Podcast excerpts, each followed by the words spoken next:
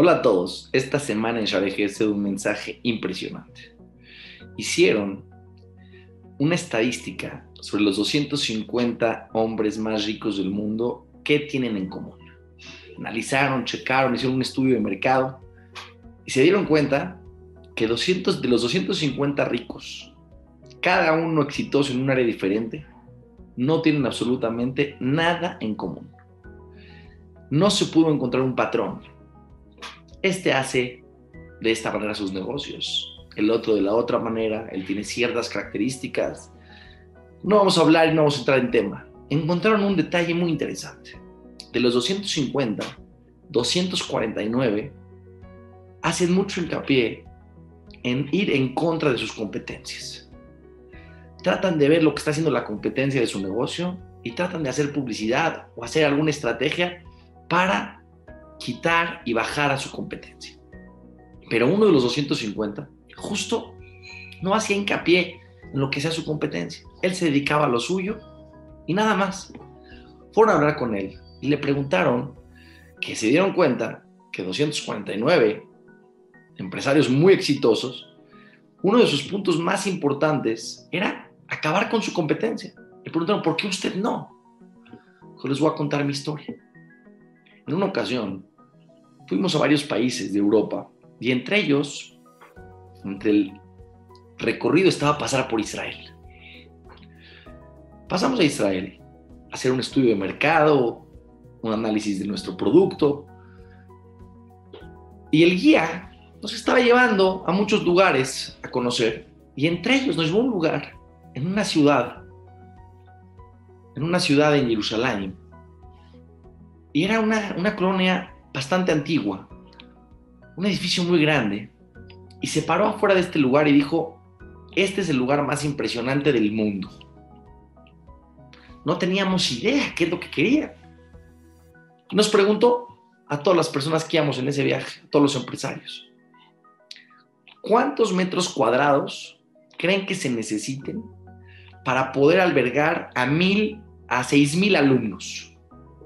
Un campus, una universidad, ¿cuántos metros cuadrados se necesitan para que esté todo perfecto? para 6.000 alumnos.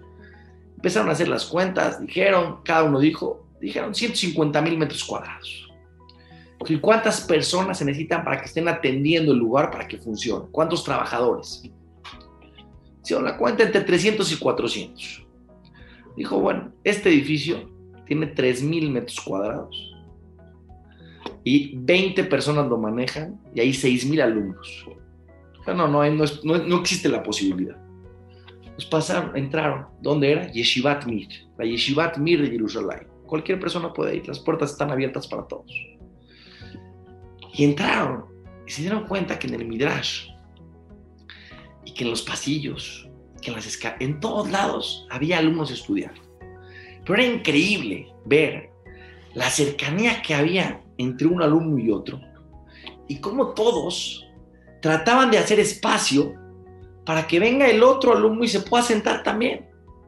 El que conoce cómo se estudia Torah en Jabrutá, en parejas, y se sientan unos viéndose a los otros, uno enfrente de los otros, y así todos. Era algo impresionante. El ambiente, el fuego, la inspiración.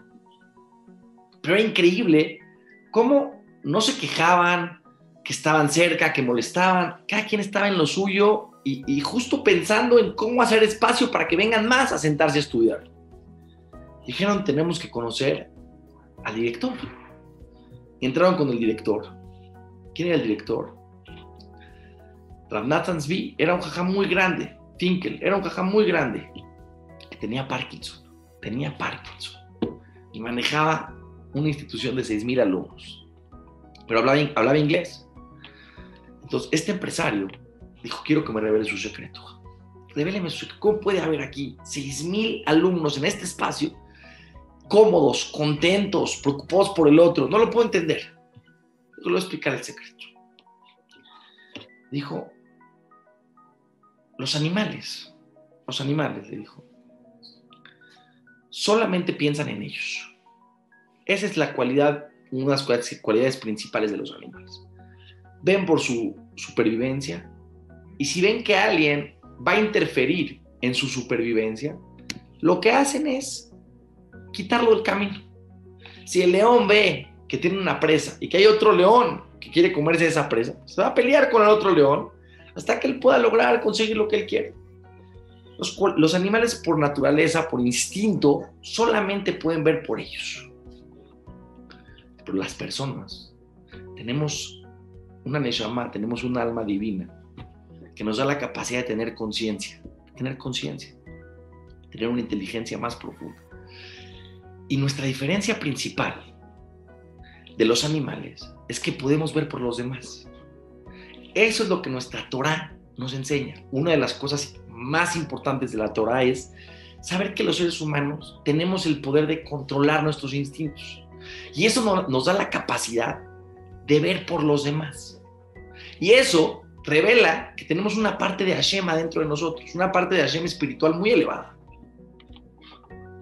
Cuando escuchó esto, este empresario se quedó impactado y el Hashem acabó diciendo, todos los alumnos de aquí entienden que mejorarse como persona, que tener control de sus instintos, de sus deseos, de sus malas cualidades, manifestándolo viendo por el de al lado, es lo número uno.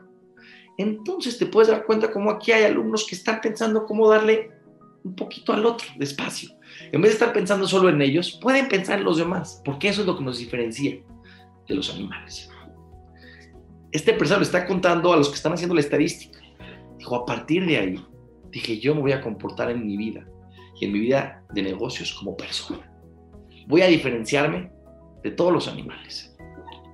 No voy a ser una persona y un empresario que solamente busco acabar con el de al lado, sino todo lo contrario.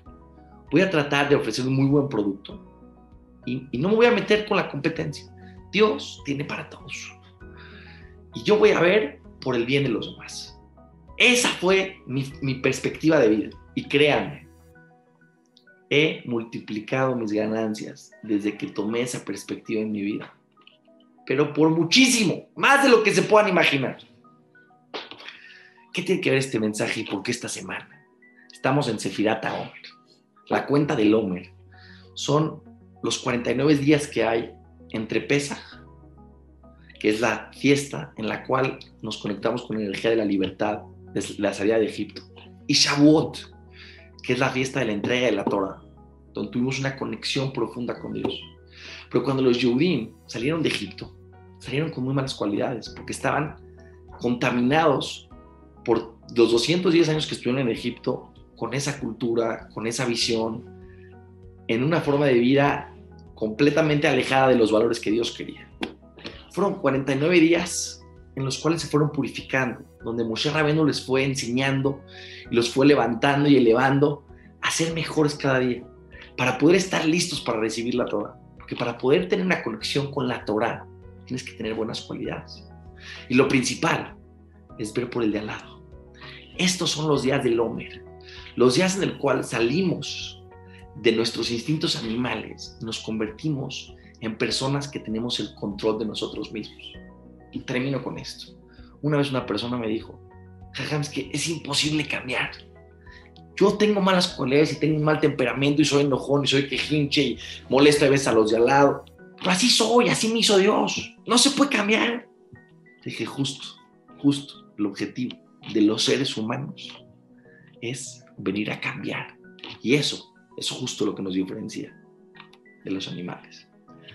Los seres humanos venimos al mundo controlar nuestros instintos y principalmente a pensar en los demás.